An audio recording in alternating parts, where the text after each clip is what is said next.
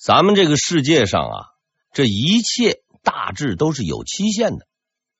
一个人能红两年，很可能是偶然的；能红十年，那就是有道行的。要是能红上二十年，那呀是刘德华。公司也一样，能开个两年很正常，能开二十年不太正常，能开上两百年的，你自己去数。封建王朝跟公司差不多，只开个几年就卷铺盖的也不少，最多也不过三百年。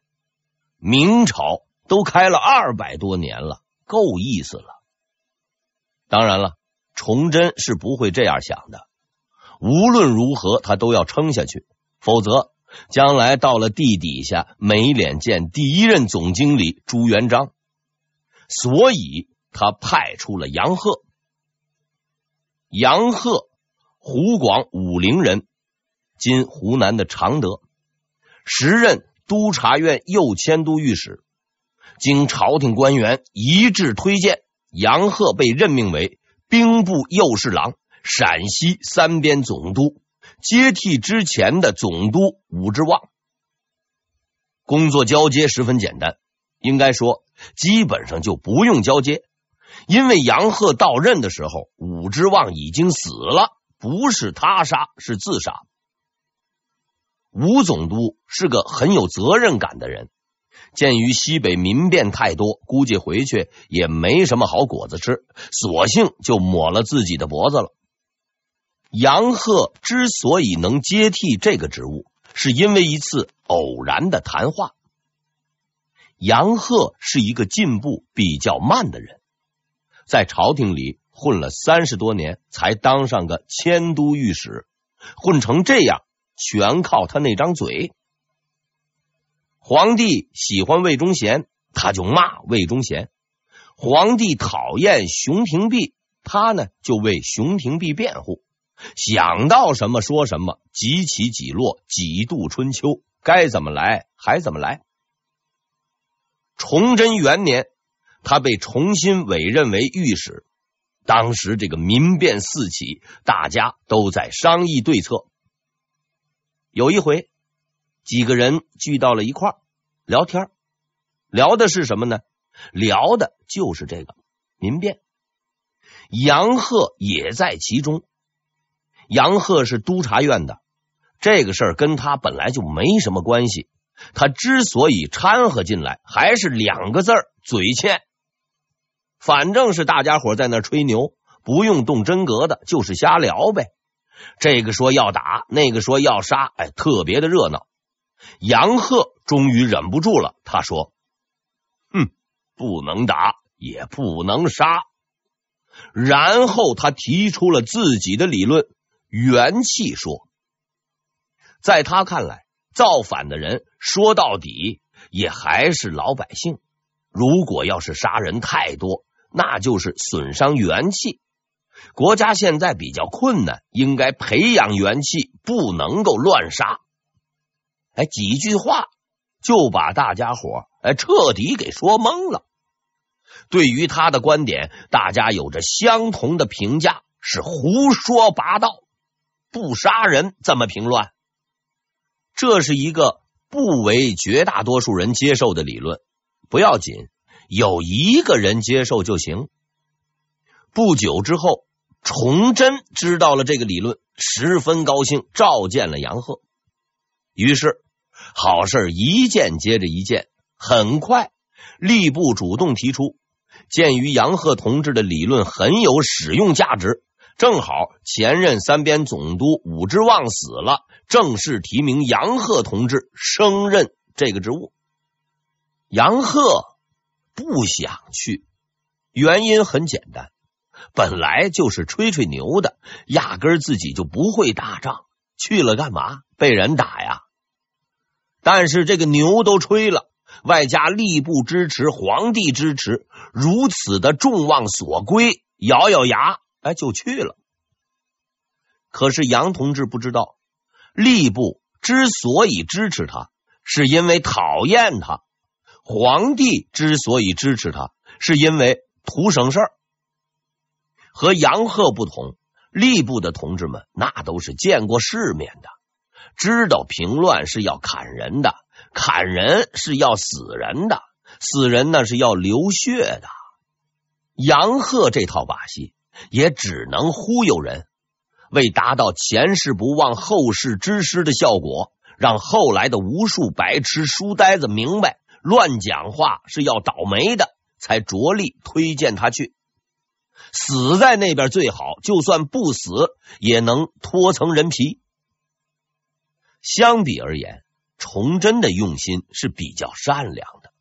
他之所以喜欢杨贺，是因为杨贺提出了很好的理论，省钱的理论，不花钱、不杀人、不用军饷、不用调兵，就能平息叛乱，太省了。最不济，就算他是忽悠人的。最多把杨贺拉回来砍了，也很省成本。如此生意不做，那是白不做。就这样，一脑袋浆糊的杨鹤去陕西上任，至少在当时，他的自我感觉很好。杨贺的理论之中，最核心的一条叫做和气。用他自己的话说，杀人是伤和气的。所以能救活一个就是一个，毕竟参加民变的原先就是民。这个理论一年前应该是对的。杨贺同志到任后就发现不对了。有一次，农民军进攻县城被击退，抓住了几个俘虏，由杨贺审问，还没问呢。杨贺就发现了一件极为诡异的事，他似乎见过这哥几个，确实见过，阅兵的时候见过，没错，这几个人曾经站在阅兵的队伍里，曾经是他的部下。农民军的战斗力很强吗？对于这个疑问，最好的答案应该是个反问。农民军的战斗力怎么会强呢？在中国的历史上，造反这类活从来都是被动式，闲着没事干，但凡有口饭吃，是不会有人造反的。成本高，门槛高，技术含量也高。要知道，明朝参加这项活动的主要是农民，农民的基本工作是种地。种地的基本工具是锄头，而阻止他们参与这项活动的是明军士兵。士兵的基本工作是杀人，杀人的基本工具是刀剑。所以在明末大多数情况下，几百个农民军跟几百个明军对战，那是不太可能发生的。据史料记载，大部分的情况是。几万农民军战胜了几百明军，或是几百农民军搞定十几个看衙门的捕快，而更大多数的情况是几千明军追着几万甚至十几万农民军跑。没办法，打仗，打仗毕竟是个技术活。圣贤曾经说过：“把武器交给没有受过训练的民众，让他们去打仗。”就是让他们去送死，没有训练，没有武器，没有兵法，没有指挥，那就没有胜利。但是杨鹤惊奇的发现，他面对的情况是完全不同的。西北的民军里，除了业余造反的以外，还有很多专业造反的人士，明军士兵，而且数量很多。他们这帮子人，那是精通战术，作战狡猾，而且懂得明军的弱点，非常难以对付，而且数量是越来越多。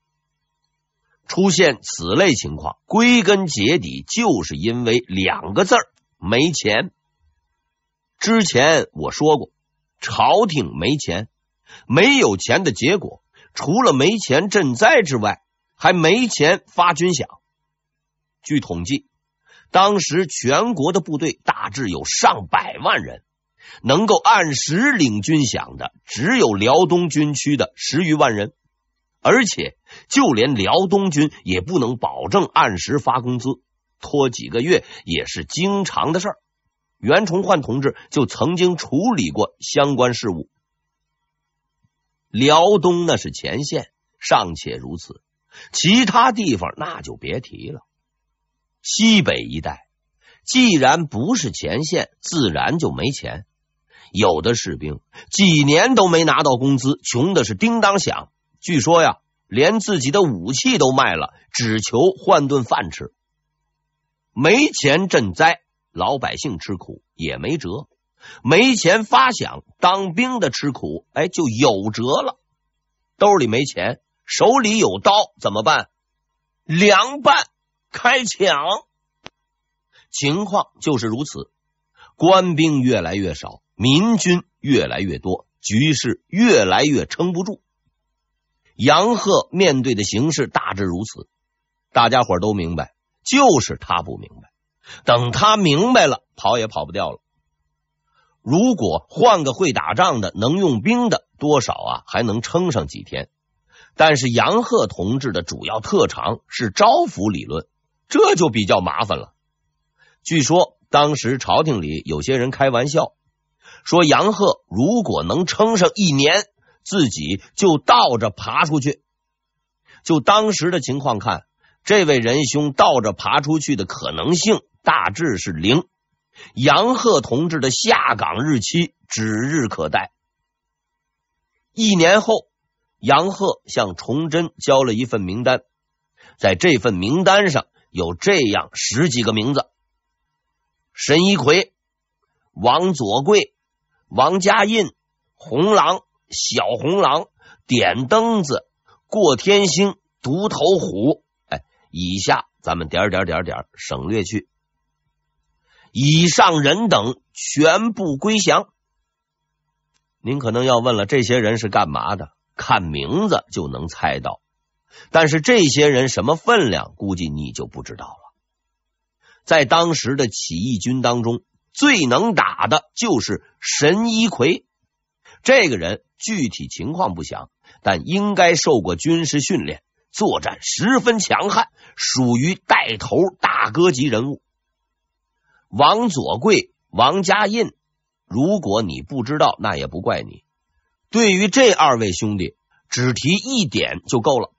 当时在王佐贵的手下有个小头目，叫做李自成；王家印营帐门口站岗的，叫做张献忠。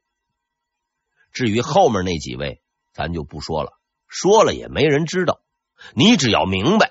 他们都是当时一等一的牛人，随便一个摆出来都能搅的是天翻地覆，都投降了。除了这些人之外，当时陕西、甘肃境内几乎所有的农民军都投降了。他们投降的对象就是那个一脑袋浆糊、啥也不懂、不会打仗的杨鹤。奇迹就这样发生了。发生在所有人的眼前。杨鹤不懂兵法，不熟军事，但他有一样别人没有的武器——诚意。作为一个不折不扣的好人，杨先生很有诚意的寻找叛军，很有诚意的进行谈判，很有诚意的劝说投降。最后，他的诚意得到了回报。事实证明，农民军之所以造反，并不是吃饱了撑的，只是因为吃不饱。现在既然朝廷肯原谅他们，给他们饭吃，自然愿意投降。毕竟造反这个事儿要经常出差，东跑西跑，风险太大。而对于杨总督，他们呢也是非常客气的，很有点宋江喜迎招安的意思。比如神一奎接受招安，约好了地点，杨鹤打开城门，派出了群众代表，热烈欢迎。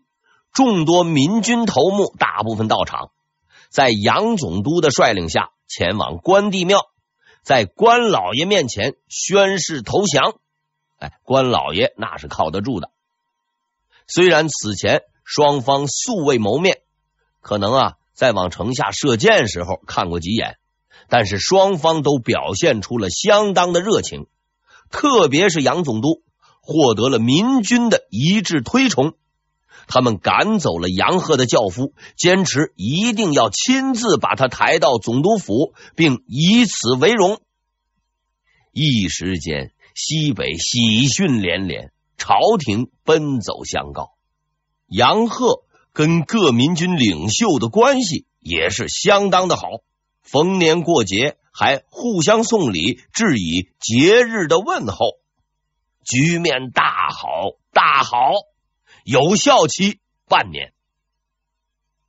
杨鹤同志读过很多书，干过许多工作，明白很多道理，但是他并不知道，从招福的第一天开始，他就已经失败了。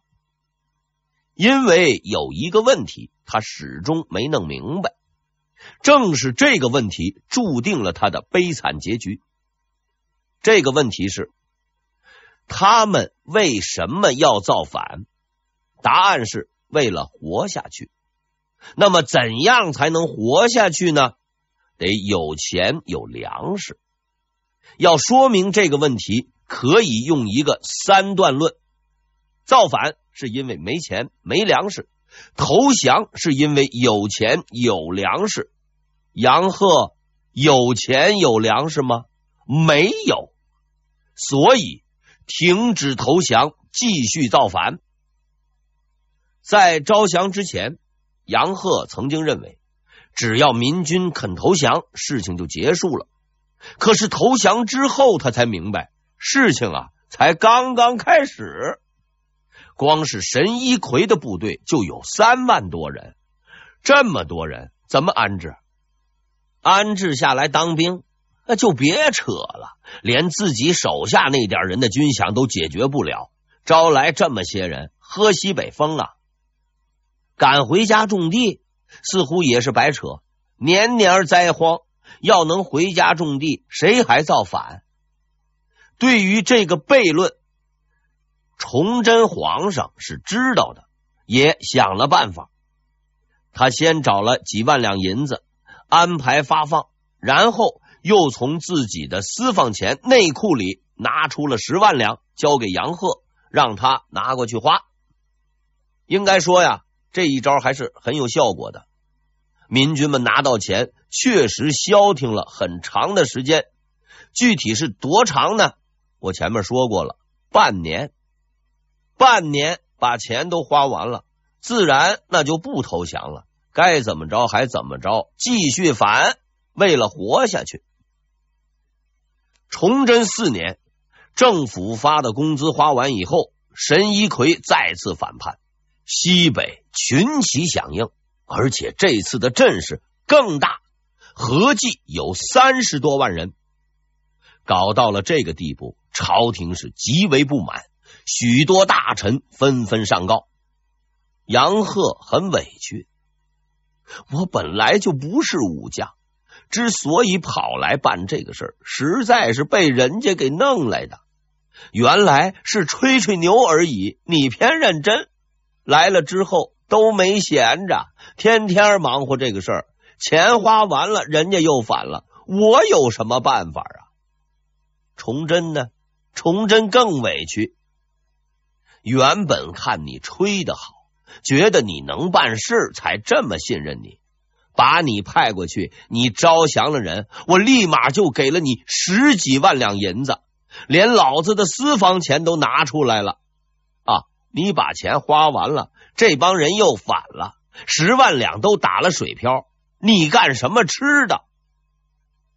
杨鹤委屈，就写信给崇祯，说我本不想干，你硬要我干，我要招抚也是没有办法。崇祯委屈，就写了封命令，锦衣卫把杨鹤抓起来。崇祯四年九月，杨鹤被捕后发配元州。鉴于杨鹤的这个黑锅实在太重，由始至终朝廷没人替他说话。这个例外总是有的。命令传出后，一个山海关的参政主动上书，要求替杨鹤承担处罚。如此大的黑锅都敢背，是不正常的。但是这个人帮杨鹤背锅，还就是再正常不过了。这位参政是杨鹤的儿子，叫做杨嗣昌。崇祯没有理睬，杨鹤先生的命运未能改变，依然去了袁州。杨参政帮父亲背锅。看起来是一件再正常不过的小事，却导致了两个重大后果。从这份奏书上，崇祯看到了一个忠于父亲的人。按照当时的逻辑，忠臣必定出于孝子，所以崇祯记住了杨嗣昌的名字。他认定此人将来必可大用。杨嗣昌背黑锅不成，父亲被发配了，对他而言是莫大的耻辱。从此，他牢牢记住了那些降而复叛的民军，此仇不共戴天。杨鹤离开了，但这场大戏才刚开始。事实上，真正的猛人才刚出场。一年前。招抚失败后，民军首领王左贵派出起义军进攻军事重镇韩城。韩城派人去找总督杨鹤告急。杨鹤呢，很急，因为他的政策是招抚，手中实在没有兵。但是到了这个节骨眼上了，自己就是拎把菜刀也得上啊。但是他终究还是没上。无奈之中，他想起了一个人。这个人的手上也没有兵，但是杨鹤相信这个人是有办法的。